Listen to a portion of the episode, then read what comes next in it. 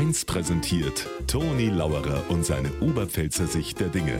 Immer werktags kurz vor 1 im Regionalprogramm für Niederbayern und die Oberpfalz auf Bayern 1. Haben Sie auch einen Herbstspaziergang gemacht am Wochenende? Also ich war gestern mit einigen Wanderfreunden unterwegs im Wald. Es ist ein Traum momentan. Mit den herbstlichen Farben, oder? Die Bladeln, manche sind noch grünlich, andere sind gelb oder rot oder orange. Aber nicht bloß die Bladeln waren farbenfroh. Ein Bekannter von mir, der hat sogar noch zwei neue Farben ins Spiel gebracht. Der ist nämlich bergab auf die nassen Bladeln ausgerutscht und in die Letten reingefallen. Na war seine Hosen braun und sein Knöchel blau.